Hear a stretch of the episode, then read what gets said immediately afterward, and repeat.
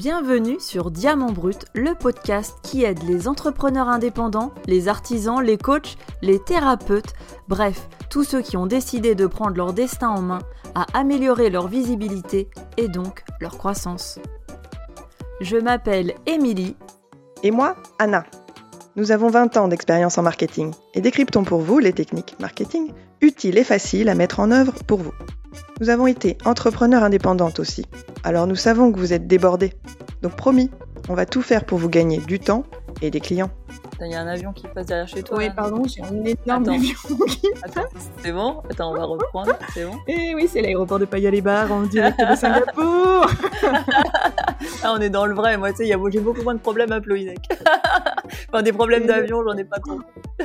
Nous sommes ravis de vous retrouver pour ce cinquième épisode de Diamant Brut. Cette fois, nous allons vous parler d'un outil de communication qui a été très utile, mais qui peut aussi vous paraître démodé ou has-been, la newsletter, l'information envoyée par email. Et comme toujours, en fin d'épisode, nous vous proposerons une mise en pratique, alors restez avec nous jusqu'au bout. Est-ce que vous, entrepreneur et indépendant, pouvez ou devez vous passer de newsletter en 2021 après tout, nous rédigeons de moins en moins d'emails et passons de plus en plus de temps sur d'autres applis telles que WhatsApp ou Signal. Enfin, moi jamais, non. En tant qu'entrepreneur ou indépendant, on pourrait se dire que Facebook, Instagram et YouTube peuvent suffire pour interagir avec nos clients. Alors, Émilie, toi qui as plusieurs newsletters liés à tes activités, mais qui est aussi une YouTubeuse, tu es pour ou contre la newsletter? Alors moi je pense qu'avoir une newsletter est vraiment très complémentaire aux autres supports que l'on peut mettre en place. En effet, alors que vous êtes tributaire de Facebook pour toucher vos fans, vous possédez les informations liées à votre newsletter. Vous êtes sûr de pouvoir informer par email tous ceux qui se sont inscrits, alors que le nombre d'abonnés que vous touchez avec vos réseaux sociaux est vraiment dicté par l'algorithme de ces plateformes. Et en plus, cet algorithme ne cesse de changer. Donc j'ai effectivement plusieurs listes de distribution pour mes différentes activités. Par exemple, pour ma chaîne de couture, comme tu le sais, j'ai une liste qui est rejointe par environ 20-30 nouveaux abonnés par semaine et cela me permet de leur envoyer un mail lorsqu'une nouvelle vidéo sort. Et ces personnes sont mes premiers fans, ceux qui vont voir les vidéos en premier. Et en fait, ça euh, envoie une vague de personnes sur la nouvelle vidéo et ça, YouTube adore. Plus la vidéo est regardée dans les premières 24 heures, plus YouTube va la faire grimper dans les résultats de recherche. Mais, parce qu'il y a un mais, pour que cela fonctionne vraiment, il faut proposer quelque chose d'un peu différent. Donc dans mon cas, je propose aux abonnés de ma newsletter de recevoir la liste du matériel nécessaire au prochain tuto une semaine avant la publication de la vidéo. Je leur demande aussi parfois ce qu'ils ou elles aimeraient apprendre à coudre, histoire que mes inscrits euh, à la newsletter fassent partie intégrante de mon aventure. Il faut aussi savoir séduire son lectorat et j'en ai pas encore parlé depuis le début de notre podcast, mais depuis bientôt dix ans, peut-être même plus. Euh, j'ai arrêté de oh, Oui, oui, oui, ça fait plus longtemps. j'ai un blog dédié au voyage en famille, Petit Globetrotter, et j'ai écrit un livre pour aider les parents d'enfants de moins de 5 ans à se lancer dans l'aventure du voyage avec des tout petits. Donc je propose sur mon site un mini cours pour avoir des astuces pour voyager avec un bébé. Et en fait, c'est une suite de 5 emails gratuits et quand les gens ont vu ce que j'étais capable de, proposer comme astuce, je leur parle du livre. Et ensuite, je les, bascule pardon, sur la newsletter plus générique du site. Excellent, mais quelle star, elle sait tout faire. Donc en tout cas, la newsletter, ça marche encore. Ok, mais pourquoi pas s'appuyer uniquement sur Facebook par exemple pour toucher ses clients? Eh bien Facebook, ça a eu payé, mais ça ne paye plus du tout autant qu'avant votre page Facebook, elle peut avoir 500 abonnés, eh bien votre post ne sera vu que par 10% de vos abonnés, donc 50 personnes en l'occurrence. Donc là, vous ratez 90% de vos abonnés, pourtant gagnés à la sueur de votre front et de vos communications précédentes.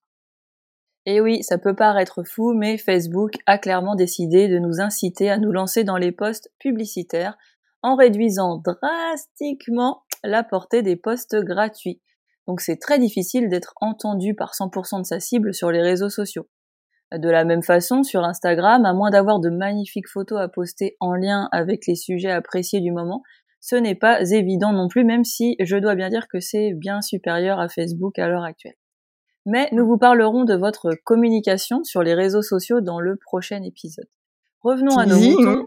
Ouais, attention. Hein. Revenons à nos moutons avec l'emailing. Alors, au moins, les adresses d'email de vos contacts, comme je le disais précédemment, elles vous appartiennent et vous permettent de construire une base client et prospect à chouchouter. Exactement. Et un autre avantage de l'emailing, c'est qu'il fonctionne sur tous vos secteurs d'activité. Que vous vendiez des produits ou des services à des entreprises ou des particuliers, il y a toujours un bon moment pour envoyer un email à votre base. Nous vous parlerons des bons moments d'envoi tout à l'heure. Mais maintenant que nous vous avons expliqué les raisons pour lesquelles nous pensons que la newsletter a encore de l'avenir devant elle, commençons par le commencement. Vos contacts, votre base de contacts, votre base d'adresse email. Eh oui, qui dit emailing dit base d'adresse email. Au début, c'est normal, on part de zéro. Ce qui est un peu ingrat, mais bonne nouvelle, on ne peut que progresser. Donc pour constituer votre base, voici différentes techniques que l'on peut vous partager. Vous pouvez ajouter un formulaire à votre site internet ou partager le lien de la page d'inscription sur vos réseaux sociaux. Vous pouvez aussi donner une bonne raison aux personnes de vous suivre. Cela peut être l'envoi d'un PDF d'informations liées à votre domaine euh, d'activité au moment de l'inscription, par exemple. Euh, on pourrait dire pour une société qui ferait dans le zéro déchet, euh, une recette pour faire son shampoing solide ou une réduction sur un premier achat peuvent, peuvent fonctionner. Si vous faites un salon ou un marché, vous pouvez aussi proposer aux gens de vous laisser leurs coordonnées. N'hésitez pas à les demander. Si on ne demande pas, on n'a pas. Hein. Euh, ajouter, non, c'est ce qu'on dit moi qui fais du hein. mécénat, du fundraising, euh, c'est la la base quoi. You don't ask, you don't get. Donc euh, donc n'hésitez pas, vous n'avez rien à perdre. Vous pouvez aussi ajouter un lien vers le formulaire d'inscription dans votre signature d'email. Euh, ajouter un bouton partager en bas de vos emails pour que vos abonnés puissent partager à leurs contacts quand une newsletter leur a plu. Et enfin, vous pouvez aussi partager la dernière édition de votre newsletter sur les réseaux sociaux pour que les gens se rendent compte de la qualité de vos newsletters et aient envie de vous rejoindre. Super, merci Émilie. Et j'ajouterai une chose, entrepreneur indépendant, osez, osez demander les adresses e-mail et ne ratez pas une occasion de le faire. Et là, je vous donne un exemple. Une cliente en 2019 s'est lancée dans la vente de vêtements et accessoires. Elle m'a demandé de faire son buzz pour trois jours de vente éphémère. J'y suis allée à fond avec une campagne de com ciblée pour remplir sa maison. Et comme elle m'a dit, on a cassé la baraque, mais j'ai pas pu m'en empêcher. Je me suis pas arrêtée là. Je voulais pas juste que les gens viennent dans sa maison une fois. C'est notre côté euh, marketing à 360 degrés chez 47.7. J'ai ajouté quelques astuces marketing qui lui ont fait gagner du temps et des clients dans la durée. Et notamment, c'est tout simple, mais elle a eu des yeux qui brillaient quand je l'ai proposé.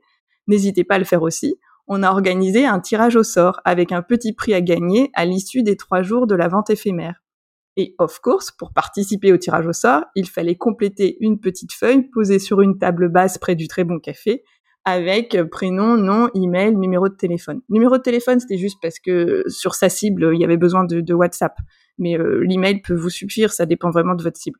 Ça nous a pas pris beaucoup de temps à organiser et maintenant, c'est cette cliente qui a organisé cette vente elle a une base de contacts qui reviennent à ces, événements et qui peuvent transférer l'information à d'autres. Et ce qui est bien, c'est qu'il n'y avait pas besoin de faire gagner un sac Vuitton, euh, promis. Hein. Une petite dotation suffit parce que les clients, quel que soit leur niveau de revenu, adorent les petits cadeaux, les petites attentions. Donc profitez-en. Faites plaisir à Madame Michu et récupérez au passage son contact. Et oui, ça c'est une idée qui peut vraiment fonctionner. Et mais j'aimerais rebondir sur ce point et puis nuancer un petit peu parce que je sais qu'il y a des gens qui sont pour et d'autres qui sont contre. Donc là, on sait que ça a très bien fonctionné pour ces clientes parce que les personnes qui sont venues euh, étaient hyper ciblées. Des femmes qui vivaient dans la même ville, avaient un profil similaire et, et qui pour le coup étaient pile dans la cible de la cliente. Mais quand on organise ce genre de concours pour récupérer des emails, on peut aussi se retrouver, si la population touchée est trop hétérogène, avec des gens qui s'inscrivent uniquement pour gagner le lot et qui n'ouvriront plus jamais un seul de vos emails par la suite.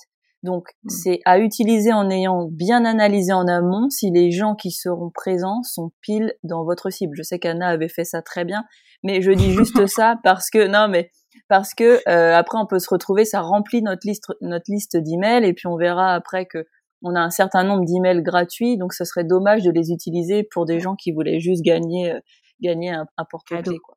Donc, euh, donc maintenant euh, que nous vous avons parlé de votre base de contact, parlons de vos solutions d'emailing. Donc, si vous utilisez votre boîte mail classique, Gmail, Yahoo, et si vous écrivez à plus de 50 à 70 personnes, votre message va tomber dans les spams, les messages indésirables. Donc, ce n'est pas une bonne pratique. Et là, j'avoue, je ne résiste pas à raconter la petite anecdote qui vous fera briller lors de vos prochains déjeuners. Enfin, j'espère, racontez-nous.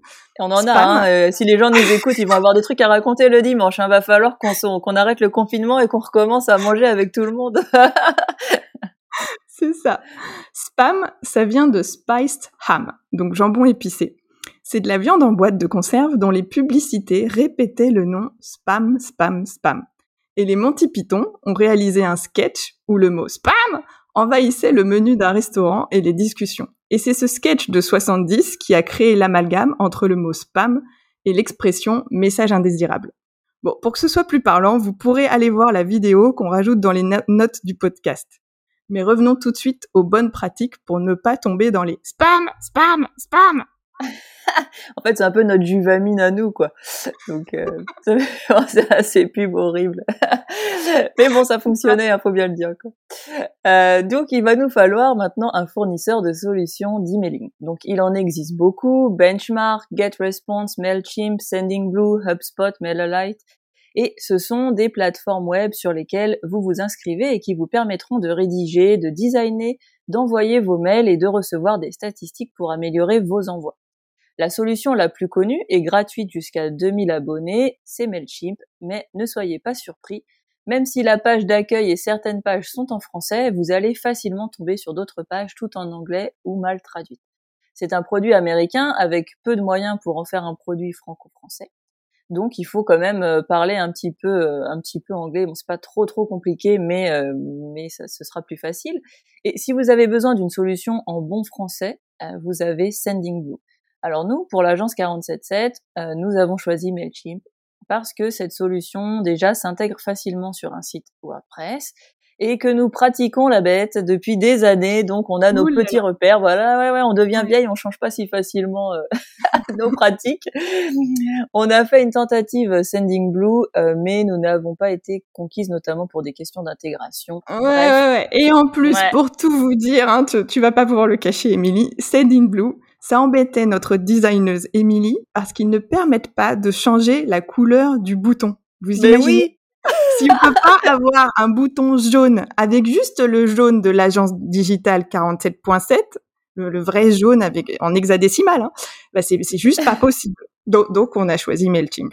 Bah ouais, non mais en plus c'est véridique, mais euh, c'est vrai on pouvait pas bah changer le bouton. Il y avait un gros bouton bleu horrible et ça n'allait pas du tout avec le reste. Donc euh, voilà, Donc, euh, voilà. personne n'est parfait. Hein. Et, voilà. Ni moi, ni Sending Blue. non, mais je suppose que si on paie, on doit pouvoir avoir, euh, on doit quand même pouvoir changer la couleur du bouton. Mais bon. Euh, oui, oui, nous, nous on essaie de vous parler de développement, des euh, voilà, ça. gratuites. On essaie de vous parler au maximum des solutions gratuites pour vous, entrepreneurs et indépendants, parce qu'on sait que vous avez déjà énormément de dépenses au départ. Et il y a des mm. choses qui fonctionnent très bien et qui n'ont pas, qui ne nécessitent pas de dépenser beaucoup. D'investissement au, démarrage. Donc en tout cas, euh, la solution que vous choisissez doit être compatible avec les règles qui s'appliquent en Europe et notamment le RGPD depuis 2018. C'est le règlement général de la protection des données.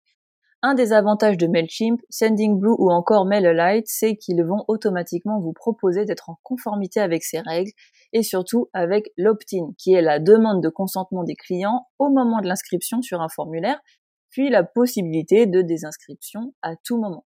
Donc si vous prévoyez de partager ces données à des partenaires ou de faire de la prospection, l'utilisateur doit donner un deuxième consentement, donc vous devez prévoir deux cases. Nous, clairement, nous vous le déconseillons. Euh, les données, c'est quand même hyper euh, important, donc euh, on vous conseille pas de les partager avec d'autres. Mais revenons à l'objectif de votre newsletter et de vos ventes. Donc voici d'autres règles relativement simples qui vont pouvoir vous aider. Euh, premièrement, votre taux de mail invalide, c'est le taux d'email incorrect, adressé ou hard bounce. Et ça, ça doit être inférieur à 5% sur 5 jours glissants. Donc votre base doit être tenue à jour, mais bonne nouvelle, la plupart des outils d'emailing suppriment les hard bounce pour vous automatiquement. Deuxièmement, le taux de plainte pour spam de vos envois ne doit idéalement pas dépasser 0,5%. Et troisièmement, désormais, même les emails en B2B doivent être opt-in avec double confirmation lors de l'inscription. Donc pour réussir son emailing désormais, il faut se conformer à ces bonnes pratiques sous peine d'être carrément blacklisté par les providers. spam, spam, spam. bon, maintenant que nous vous avons parlé des obligations, passons au sujet plus amusant. Vos emails et comment faire pour avoir de bons résultats. Alors déjà, pour mesurer les résultats de votre campagne d'emailing grâce à votre outil d'envoi, vous allez recevoir des statistiques avec notamment le taux d'ouverture et le taux de clic. Le taux, d'ouverture, c'est le nombre d'emails ouverts sur le nombre d'emails envoyés.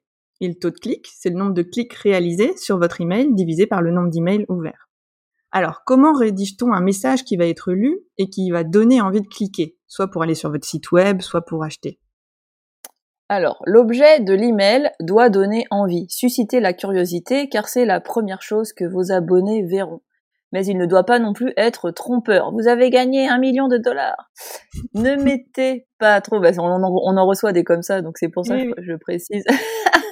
Ne mettez pas trop d'images dans le corps de l'email pour limiter le risque de tomber dans les spams, en fait, si le ah, message est trop lourd. Et de nouveau. Non, mais rien, en fait, faut que tu t'achètes un perroquet et que tu le dresses pour, euh, pour dire spam, spam, spam. Non, mais regardez la vidéo et vous comprendrez. Donc, pas trop d'images dans le corps de l'email. Et ensuite, le fond de votre newsletter va dépendre vraiment de votre objectif. Mais dans tous les cas, une newsletter doit toujours se terminer par un appel à faire une action, un bouton dans la couleur de votre marque, qui enverra vers votre boutique en ligne votre dernier article de blog, un sondage, votre dernier épisode de podcast. Parce que l'idée ici, c'est pas d'envoyer pour envoyer, mais bien d'envoyer du contenu pertinent à vos abonnés. Et ça, c'est la clé, la clé du succès. Pour le contenu, à vous de voir comment vous différencier par rapport à votre domaine d'activité, mais euh, un conseil, mettez-vous à la place de votre lecteur. Eh oui. Donc pour résumer, ce qui compte, c'est un bon objet, plutôt court, qui donne envie d'ouvrir l'email. Ensuite, attention dans l'objet, ne mettez pas plein de dollars ou de points d'exclamation comme 100 euh, patates à gagner, plein de points d'exclamation, plein de dollars, parce que vous seriez automatiquement repéré comme un spam. Ensuite, le mieux, c'est d'avoir un en-tête avec le logo pour que l'on sache tout de suite qui écrit avec un titre explicite pour que le client sache rapidement de quoi parle votre email. Et l'idéal dans votre corps de texte, qui peut inclure une image, c'est d'avoir un seul message avec un seul objectif. Et pour le jour et le moment de l'envoi, qu'est-ce qu'on vous conseille? Alors, c'est difficile de faire des généralités, le mieux étant de tester. C'est l'avantage de votre outil d'emailing. Vous envoyez à une certaine heure et si le taux d'ouverture n'est pas satisfaisant, vous envoyez à une autre heure la fois suivante. Mais selon Sendingblue, HubSpot et Mailchimp, les meilleurs jours pour envoyer vos emails sont du mardi au jeudi. Et les meilleurs horaires sont à 10h et 14h. Il existe des spécificités par secteur d'activité, mais encore une fois, testez vous-même, euh, c'est la meilleure solution. Petite euh, parenthèse, je me permets de, de, développer un tout petit peu là-dessus. Euh, certains vont dire par exemple que le mardi, oui, c'est le meilleur jour, mais qu'il y a aussi une énorme concurrence et que finalement, si vous envoyez le mmh. dimanche et que ça convient à votre secteur d'activité, eh ben, c'est peut-être euh, juste la bonne solution pour vous. Oui, le, le mieux, c'est de tester. Mais nous vous ajoutons dans les notes un lien vers un podcast de juillet 2020 qui a été réalisé par une société française d'emailing et qui vous donne ses meilleurs jours et meilleurs moments d'envoi par secteur d'activité ainsi qu'un lien vers un article de HubSpot sur le même sujet. Mais encore une fois, testez et faites ce qu'il y a de mieux pour vous. Quant à la fréquence d'envoi, pensez à vos clients et à vous. Quel est le bon équilibre pour informer vos clients régulièrement sans risquer de vous répéter et sans tomber aux oubliettes? C'est donc bien de leur écrire au moins une fois par mois pour pas être oublié. Et si vous avez plein de choses à dire, vous pouvez passer à un rythme bimensuel, voire hebdomadaire. Mais uniquement si vous ne vous répétez pas. C'est du boulot. Hein. Il y a vraiment, il faut vraiment apporter du contenu. Exactement, donc ça peut prendre beaucoup de temps, donc ça peut être un petit peu ambitieux. Une fois par semaine, moi je suis quelques newsletters euh, hyper denses, c'est un vrai, euh, c'est un vrai travail. Donc euh, à voir si c'est si c'est adapté ou pas à votre à votre activité. Donc en résumé, vos bonnes pratiques en emailing sont les suivantes. Premièrement, vous soignez votre base client, nettoyez vos bases, vous les mettez à jour. Deuxièmement, vous vérifiez que tout s'affiche correctement, notamment sur le téléphone mobile euh, lorsque vous euh, préparez euh, un test de newsletter. Vous testez bien tous les liens, vous cliquez sur tout, parce qu'il n'y a rien de pire que d'envoyer une newsletter, le lien ne fonctionne pas. Et vous adoptez un ton convivial, mais surtout en adéquation avec votre activité et votre cible. Pour approfondir, si ça s'y prête pour votre activité, segmentez votre base, c'est-à-dire que vous allez trier vos clients dans des groupes différents auxquels vous avez envie d'envoyer des messages différents. Et nous n'avons pas parlé d'automatisation. Les plateformes euh, d'emailing vont vous parler de leur service d'automation. Ce sont juste des outils bien pratiques et souvent gratuits, donc n'hésitez pas et profitez-en. Par exemple, vous pouvez créer une newsletter d'accueil. À chaque fois que vous enregistrez un nouveau client dans votre base, que ce soit par votre site web ou via un import de fichiers, le client recevra d'abord cette newsletter d'accueil. Émilie, toi, tu as des newsletters d'accueil pour tes différentes activités. Tu peux nous en parler? Oui, alors l'email automatique d'accueil est très important car ça va déjà permettre à la personne qui vient de s'inscrire d'être sûre que l'inscription a fonctionné. Ensuite, euh, vous pouvez vous en servir pour envoyer la personne vers du contenu dont vous êtes fier et que vous avez déjà publié. Vous pouvez aussi lui dire à quelle fréquence elle va recevoir vos emails et de quelle manière utiliser votre service. On peut aussi faire une suite d'emails automatisés. C'est hyper puissant. Je vous en parlais en début de podcast. Euh, j'ai fait une mini formation par email et euh, j'ai fait ça sur mon site de voyage en famille, un mini cours email sur cinq jours avec un email par jour pour recevoir des astuces pour voyager avec un bébé. Mais ça demande du travail en amont de préparation. Mais une fois que c'est prêt, eh ben euh, vous pouvez avoir euh, plein de gens qui s'inscrivent et en fait le, ça va être automatisé, tout va se dérouler de manière de manière fluide et sans que vous ayez à intervenir. Donc le champ des possibles est presque infini et une fois que c'est en place, ça l'est automatiquement et pour longtemps. Donc pour vous aussi, si ce n'est déjà fait, nous vous conseillons de mettre en place une newsletter d'accueil afin de professionnaliser votre image. Notre épisode touche bientôt à sa fin, mais comme d'habitude, nous vous proposons de vous jeter à l'eau dans la mise en pratique d'aujourd'hui. Pour aujourd'hui, dites-nous quel type de contenu vous pourriez envoyer à vos clients pour que votre newsletter soit attractive. Et nous, nous vous challengerons pour vous aider à avoir les meilleurs résultats.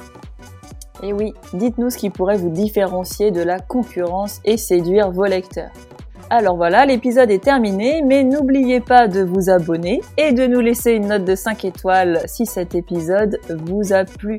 Euh, c'est un petit peu pénible, on sait, on le répète à chaque fois, mais il faut dire que cela nous permet de nous faire connaître et donc d'aider le plus d'indépendants et d'artisans possible. Donc on compte sur vous, merci encore pour votre aide et à très bientôt. À bientôt Anna. À bientôt.